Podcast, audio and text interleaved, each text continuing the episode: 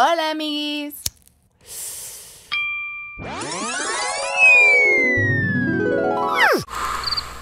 Viajando con la conciencia. Les mando un gran saludo a todas y todos ustedes que me escuchan de diferentes partes de México, pero ¿saben qué? No importa dónde se encuentren dos personas hoy en día, porque hay herramientas como lo es Tinder que te ayudan a conocer gente que probablemente no hubieras conocido de no ser porque se encuentran en este tipo de red social, que justo es para eso, para socializar, aunque hay una creencia muy común que tiene la gente, es que Tinder solo se usa para coger. Error. Creo que cada quien lo usa para lo que quiera y es respetable totalmente. Si tú buscas eso, pues está chido. Obvio, si hay gente que busca tríos, que busca que le mandes nudes y que te mande nudes, que le sigas en Instagram, etcétera, etcétera. Cada quien ve con quién se mete, ¿no? Más que nada hay de todo para todos. Yo lo hago con el fin de conocer gente interesante que igual me atrae, pero interesante a fin de cuentas. Obviamente, cuando ponen 420 o with friendly o lo que sea, pues yo ya sé que de ahí estoy. O sea, siempre es una entrada porque es algo que une. Hasta para esto es una excelente carta ser un pacheco o una pacheca. Y todo esto me trae al título del capítulo de hoy que es Tinder, historias de la vida real. Sí, amigos, así de novela algunas de ellas. Otras graciosas, otras no tanto. Pero pues las risas no faltaron. Iremos en orden cronológico, más no en orden de importancia, porque ese sería completamente otro. Pero bueno, aquí vamos. Mi primera reunión, 420. Esta historia se remonta a hace tal vez dos o tres años, el 420. Ese día, pues había una reunión a la que me invitó una morra a la que conocí en Tinder. Era buen pedo, me cayó bien, dije, pues va, yo nunca he ido a una reunión 420, a ver qué pedo, ¿no? Era de las primeras veces que salía con morras, porque antes de eso yo no me había cuestionado esta parte. Lo analicé y dije, pues, ¿por qué no? La neta me caen mejor. Solo los pongo en contexto porque era de las primeras veces, yo estaba muy nerviosa además de que tenía brackets y pues tampoco me sentía acá como la más bella. Entonces, mientras esperaba a que me abriera la morra que yo conocí, vi que venía caminando otra morra que se me hizo familiar. No le di mucha importancia, yo llegué a la casa donde yo estaba esperando y entonces veo que literal va a llegar a donde yo estaba también, o sea, que íbamos al mismo lugar y fue como, güey, ¿qué pedo? ¿Qué pedo? ¿De dónde la topo? ¿De dónde la topo? Y no mames, neta me acuerdo y le digo, güey, nos topamos en Tinder. O sea, yo estaba esperando a una morra que había conocido en Tinder a que abriera a dos morras que había conocido en Tinder. Y ahí fue justo cuando me di cuenta de la poca importancia que debía darle a este tipo de encuentros. No tienes que esperar algo. Y eso es, bueno, algo que aprendí ya a la mala después de varias citas, porque al principio sí me enculaba. Y luego fue como, güey, ¿qué pedo? Todo vale mucha verga siempre. Entonces, ni te preocupes. O sea, si se da, se da y si no, no. Y pues ya nos abre, subimos y nos topamos con más banda que también había visto en Tinder. Y todo fue como una super reunión de Tinder. Fue un trip bien raro, pero bien chido. Fuma y corre.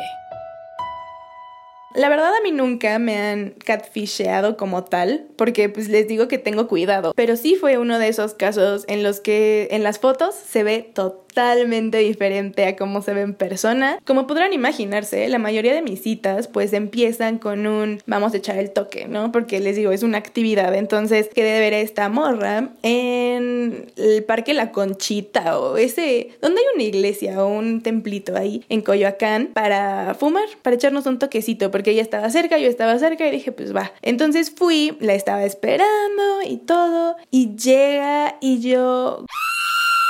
Y la verdad en las fotos no se veía para nada así. Y me quedé impactadísima. La neta sí me porté chida al respecto. Obvio se notó como esa incomodidad en el ambiente. Y pues ya solo fumamos rápido y fue como de, ah, chido, gracias, bye. Yo, playita y arena.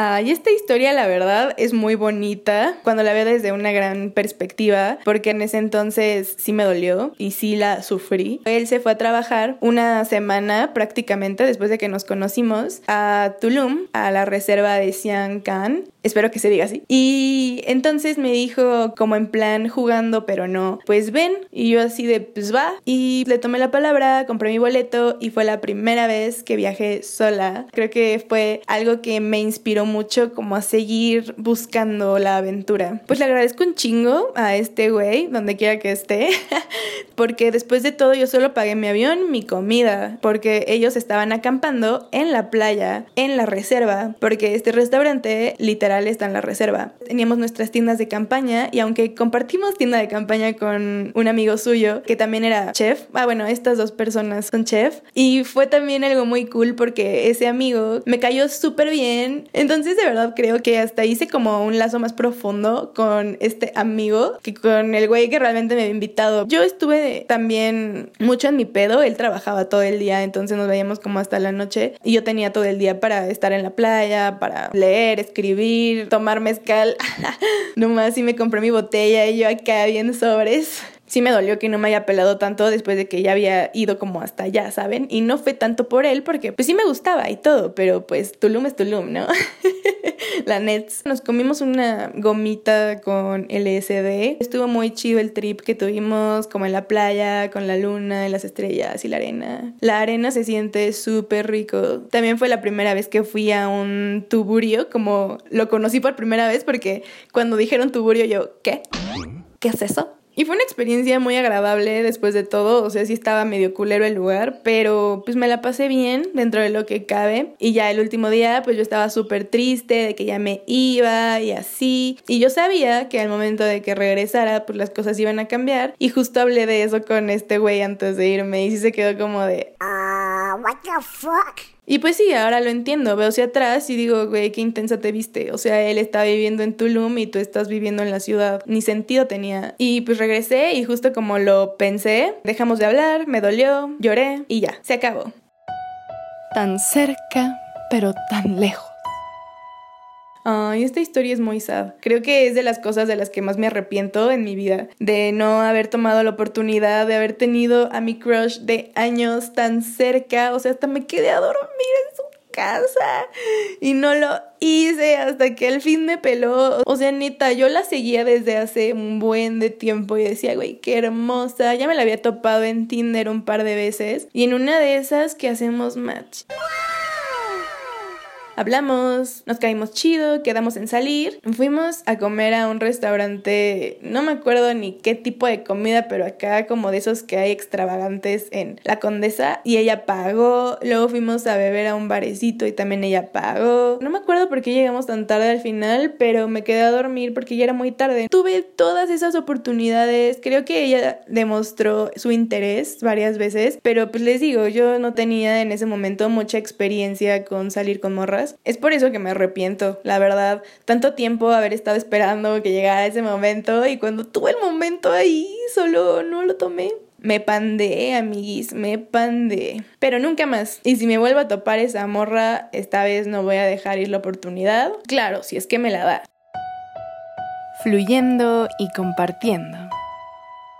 Esta historia que escucharán a continuación aún no tiene un final porque esta personita todavía está en mi vida y es muy hermoso poder seguir compartiendo con ella tantas cosas hasta el día de hoy. La verdad sí le agradezco mucho todo lo que vivimos en su momento románticamente, por así decirlo. La primera vez que salimos fuimos a la Puri, entonces fue una cita muy ad hoc y ya, pues desde el primer beso lo supimos, hubo una conexión desde el primer momento y pues me dejé llevar. El asunto era que ella tenía una relación abierta en ese entonces. En el momento en el que esta morra que conocí le cuenta a su pareja de relación abierta que había conocido a alguien que le había gustado, se pone celosa acerca de eso, se empezó a poner más intenso el asunto. Yo sí sabía en qué me estaba metiendo, o sea, nunca me mintió ni nada, pero tampoco yo tenía idea del tipo de relación en la que me estaba metiendo como tal. Sí sabía que tenían mucho tiempo juntas, que pues habían vivido un chingo de cosas y que hasta compraron muebles juntas y todo. Yo conocí a esta morra durante un par de meses y después regresó esta morra a vivir otra vez acá a la ciudad y decidieron que iban a intentarlo de nuevo.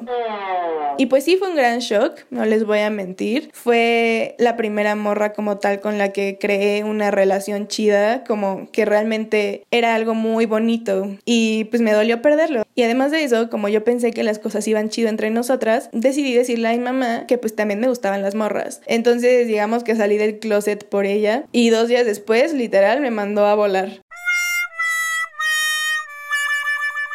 Y bueno, con esta morrilla todavía hablo, somos amiguis, se volvió una persona súper importante en mi vida, pero no solamente me dio este amor, complicidad y apoyo, sino que también una oportunidad clave en mi crecimiento personal, que fue una vacante para mm, liberar el servicio social en una pequeña ONG que se encuentra en San Cristóbal de las Casas, Chiapas. Y me pasó esta convocatoria porque una de sus mejores amigas trabajaba en este lugar. Terminé la carrera y me fui tres meses, según yo nada más, para hacer mi servicio, pero me terminé quedando nueve. Y por esa y muchas otras razones es que aprecio tanto a esta personita y le agradezco todo su apoyo siempre.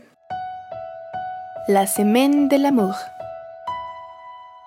Para este entonces, pues yo ya estaba en Chiapas, en San Cristóbal de las Casas, viviendo sola relativamente, ¿no? Rentando un cuarto, pero sola finalmente. En ese entonces yo estaba haciendo el servicio y trabajando medio tiempo en un bar muy famoso que se llama El Rebo y quedaba muy cerca de este lugar un espacio que se llama el Espacio Permanente para el Diseño Mexicano. Y en este lugar hay una tienda donde había un póster de que iba a haber una fiesta como post-punk o algo así, pero se veía interesante. Dije como, mm, pues no salgo mucho, no conozco a nadie, solo los del servicio, los del trabajo, como que quiero divertirme. Me metí a Tinder esa tarde y empecé a hablar con un güey, un francés que venía de vacaciones y que le dije que iba a ir a esta fiesta y él me dijo, no mames, yo también voy a ir, porque hashtag pueblo pues dijimos, pues ahí nos vemos, cámara. Yo llegué antes que él y bueno, no es por nada, pero yo estaba con todo, dándolo en la pista, hasta interactuando con los demás que estaban bailando ahí adelante. Lo vi llegar a este vato y estaba atrás con unos amigos cotorreando y yo pues estaba esperando a que él como que fuera, ¿no? Yo acá en plan diva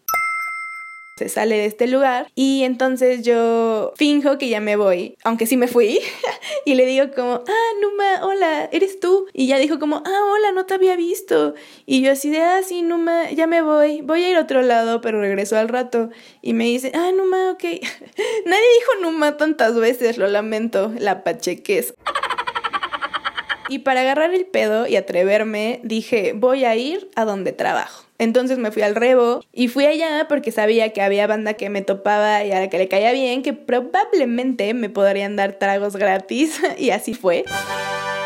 Entonces, pues ya me puse ahí mi peda en corto con unas chelas, así de que barril, barril, y me fui otra vez a la fiesta donde estaba él. Pues yo ya andaba pedilla, él andaba pedillo. Y había una morra que estaba como en el grupito que el güey francés había topado en Tinder y que ya había visto antes, era como la segunda vez que salían, creo, pero que realmente pues eran compas. Para este entonces yo todavía no sabía que esa morra la había conocido en Tinder hasta que ya me contaron esa historia. Y eso fue bastante incómodo. Porque la verdad nosotros sí nos gustamos en ese momento. Y sí había una atracción así sexual muy cabrona. Y ya después de esta fiesta en la que pues terminamos de empedar, nos fuimos otra vez al Rebo y para esa hora ya había salsa, etcétera. Entonces fue una manera más fácil de acercarme a este hombre. Pues nos la pasamos de huevos. Los dos, obvio, estábamos como esperando que el otro dijera así de, pues vamos a mi chan o vamos a mi hostal. Pero pues él dijo como es que en mi hostal no se puede porque duermo con mucha gente en mi cuarto. y yo en ese entonces estaba viviendo en una casa familiar donde no aceptaban que nadie entrara, solamente las tres morras que vivíamos ahí. Y en pocas palabras me valió verga y lo metí escondida en la madrugada noche, no sé a qué hora llegamos, pero sí le dije, sí, tienes que irte de que a las 5 de la mañana. Nos quedamos, estuvo súper, súper chido ese encuentro, porque además de todo tenía cierto peligro, como de que yo estaba rompiendo las reglas, entonces era aún más o sea, de que no pudiéramos hacer ruido. Y a las 5 de la mañana se fue. Yo tenía que trabajar ese día en la mañana, creo que ya era sábado. Hablamos durante el día y me dijo que quería verme en la noche porque se iba a ir y pues quería verme por una última vez. Tuvimos una caminata nocturna muy romántica, nos besamos bajo la luz de la luna. Al día siguiente él se fue a la playa, no recuerdo qué playa exactamente, pero se empezó a sentir muy mal y adelantó su viaje a la Ciudad de México, que era su última parada. Entonces yo decidí dejarlo todo, literalmente, e irme con él a turistear. No fue necesario regresar como tal a mi casa porque me la pasé con él, donde él se estuvo hospedando. Y tuvimos un recorrido por la ciudad muy interesante. Fue algo fuera de lo común para él, por así decirlo, porque no fue al Museo de Frida Kahlo, no fue a las pirámides, no fue a Bellas Artes, fue a la lagunilla conmigo, tomamos gomichelas, fuimos a la zona rosa, fuimos a un escape room, fuimos a la cineteca, fuimos a varios lugares donde pudo conocer realmente la esencia de la Ciudad de México. Y pues tuvimos una semana de ensueño. A pesar de que a veces no nos entendíamos hablando, porque el inglés no es la lengua materna en ninguno de los dos, logramos tener una excelente comunicación al final y soltarnos. Yo nunca había hablado en inglés tanto tiempo en mi vida, seguido. Entonces fue una excelente práctica. El último día que estuvimos juntos le hice una despedida muy bella y muy cursi. Lloramos y me confesó que nunca habían hecho algo así por él. Así fue cuando me di cuenta de que realmente creo que nuestra cultura cultura mexicana nos hace ser muy como de, ah, sí, te amo. Y los franceses son muy reservados. Ellos demuestran su amor de otras formas y les sacaba mucho de pedo que yo fuera tan intensa. Pero para mí no era intenseo, pues yo solamente estaba cuidándolo, dándole lo mejor que podía darle, consintiéndolo, porque yo quería que estuviera feliz, quería que se la pasara bien. Entonces para él fue algo impactante y eso también fue impactante para mí. Y el día que se iba a Los Ángeles, porque era su siguiente parada antes de regresar a Francia, lloramos otra vez. Nos despedimos, muy bonito. Yo me quedé con muy buenos recuerdos de todo lo que vivimos. Claramente las cosas no iban a funcionar entre nosotros a distancia, no nos conocimos mucho tiempo. Hablamos un mes, yo creo, como de que encontrar un tiempecito para hablar cuando él estaba a punto de dormir o cuando yo estaba comiendo para regresar al trabajo. Eso duró muy poco tiempo. No me sorprende, pero le agradezco muchísimo el esfuerzo que hizo porque desde el principio él sabía que esto no iba a funcionar, pero lo intentó porque yo sé que también sintió algo muy chido conmigo y pues le agradezco eso también. Me empecé a poner creativa y todo fue gracias a la inspiración que me daba la ilusión de volver a verlo algún día. Hazte para allá, capichi.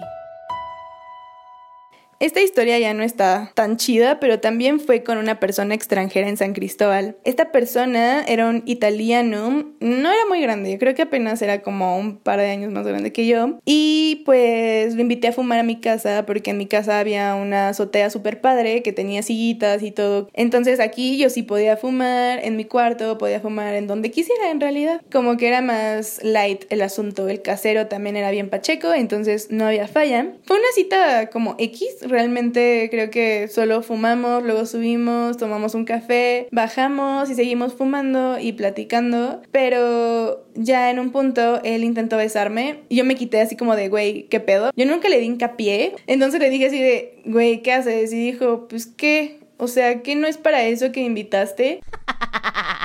Le dije que ya era tarde, que ya tenía que dormirme porque trabajaba y así, entonces que pues ya era hora de que se fuera. Y pues ya, se fue pues yo ya me había puesto mi pijama y todo, le había contado a mi vecina lo que había sucedido y regresa el güey y toca la puerta súper duro y días atrás habían llegado unos güeyes amigos de no sé quién verga, súper pedos, tocando igual la puerta, pegando en ventanas y así, entonces dijimos como, güey, no le vamos a abrir, qué pedo. Y ya alguien más le abrió, porque éramos varios viviendo en esa casa, y le dijo que se le había olvidado su chamarra y ya le habían dicho que yo ya me había dormido, entonces ya le dieron su chamarra, yo ya no tuve que salir, me dio mucho mucha pena haber fingido que ya me había dormido para no volver a verlo, cuando en realidad solo se le había olvidado su chamarra. Qué oso, pero fue súper incómodo.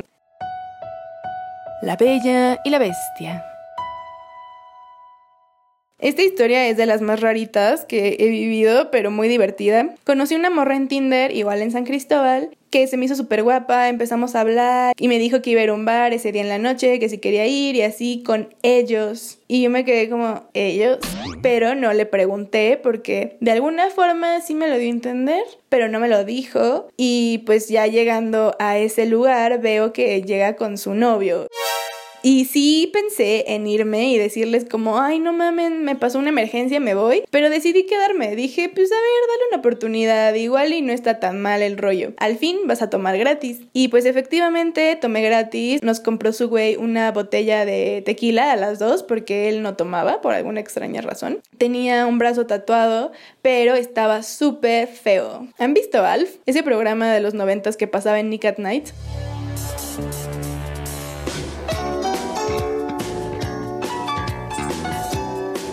Bueno, era idéntico a su novio. Neta, el novio horrendo y la morra súper guapa. Ella me besó enfrente de él y me saqué mucho de pedo. Porque la verdad se me hizo súper incómodo que yo estuviera besándome con su novia y el güey ahí al lado solo observándonos. Pero luego me dijo la morra como, él no tiene pedo con esto, es un trato que tenemos entre los dos, solamente con morra, siempre y cuando él pueda estar presente. Ellos fueron al baño y aproveché para escapar. Y ya cuando estuve afuera y libre, decidí ir a otro lugar a bailar. Entonces todavía me fui a dar el rol allá y conocí banda y volví a tomar. Entonces yo para esto ya estaba hiper peda. Y pues ya decidí regresar. Lo bueno es que estaba súper cerca a mi casa de esta zona de barecitos. Entonces llegué súper rápido. El problema es que no recuerdo absolutamente nada de cómo llegué a mi casa en ese momento. Y ya me desperté el siguiente como, ¿qué pasó? El vato bateado. Después de esta experiencia pasaron un par de meses y terminé regresándome a la Ciudad de México. Y justo iba a ser el evento de Celebrando la Eternidad que hizo el gobierno en el 2019 por el Día de Muertos. Y durante estas fechas también conocí a un vato que me cayó súper bien, hablábamos súper chido y decidí decirle que si quería venir conmigo a este evento. Yo había mandado la foto de mi tía porque proyectaban fotos de familiares fallecidos en el lago mayor o menor, no recuerdo. Entonces yo le dije que si quería venir conmigo y me dijo que sí. Fue una experiencia divertida, traumática pero divertida porque estuve con en la fila, no les miento, fue de como tres horas para entrar y el recorrido de que 40 minutos. Era muchísima gente. Estuvo bonito, me la pasé muy bien, pero mm, había algo que no me convencía. Y la verdad sí me arrepiento mucho de cómo lo traté, porque en ese entonces yo estaba saliendo otra vez con la morra chida, mi amiguita, y fuimos a un concierto en bajo circuito al que yo también sabía que este güey iba a ir. Y pues no le dije que yo iba a ir porque yo iba a ir con esta morra, entonces yo no quería que él me viera y esperaba que fuera un lugar suficientemente lleno y grande como para que no nos encontráramos, pero error. Yo nunca había ido a bajo circuito y es un lugar pequeño. Obviamente me vio, me saludó y lo súper baté. La verdad, él no se merecía ese trato. No supe qué hacer. Aparte yo andaba en ajo. O sea, fue todo muy difícil. En ese momento se me juntó el ganado, como quien dice. Le pedí una disculpa y ya todo bien con él. Solo que sigo sin poder acordarme de su nombre. Jiji. Upsi. Una familia efímera. A diferencia de las otras historias, esta personita sí se convirtió en algo serio y fue mi novio después de seis años de estar soltera. Nos conocimos prácticamente dos semanas antes de empezar a andar, tres semanas antes de empezar a vivir juntos. Y pues, ¿qué les digo? Se imaginarán que no fue una decisión muy sabia, pero después de todo nos conocimos en el momento preciso para vivir lo que teníamos que vivir. A grandes rasgos fue algo muy tóxico, no nos conocíamos, cruzamos muchas líneas de respeto, de confianza, muchas cosas se habían roto en muy poco tiempo y también fue porque nos conocimos muy rápido en poco tiempo. Nuestra historia de verdad fue un desmadre, pero sí disfruté mucho ese tiempo que estuvimos juntos porque me sentí en un hogar y sí llegué a sentirlo como mi familia. Mi pequeña familia a los 23 años, que duró solamente tres meses, creo que tal vez me hubiera gustado aprovecharlo más mientras lo viví, porque mientras estaba allá deseaba estar acá. Me apoyó muchísimo en esos tres meses, fuimos un buen equipo a pesar de todo y pues al final fuimos grandes maestros, uno para el otro. Creo que hablo por los dos cuando digo que de alguna u otra forma, para bien o para mal, nos tatuamos el alma, el corazón y pues la piel literalmente porque yo tengo tatuajes suyos y él tiene míos. Le enseñé a tatuar con máquina, se compró todo y pues ya. Creo que fui una muy buena maestra, tal vez fui dura, pero que es mi manera de enseñar y funcionó. Esto del Tinder es todo un tema. Podría pasarme horas hablando de esto, pero ya es momento de parar. Muchas gracias por tomarse el tiempo de escuchar mi experiencia, mis historias de la vida real. Y si ustedes todavía tienen esa duda de si entrar o no, de qué pedo, de que te van a secuestrar, pues no tengas miedo, realmente solo ten cuidado. Solamente pues cuando salgas con alguien, mándale tu ubicación en tiempo real a tu mejor amiga, a tu mejor amigo, a alguien de tu confianza para que sepan dónde estás, pero no se cierren esa posibilidad. Es una muy buena de socializar y más en estos tiempos de cuarentena. Nos vemos la próxima semana. Échense un toque por mí y cuídense mucho del coronavirus.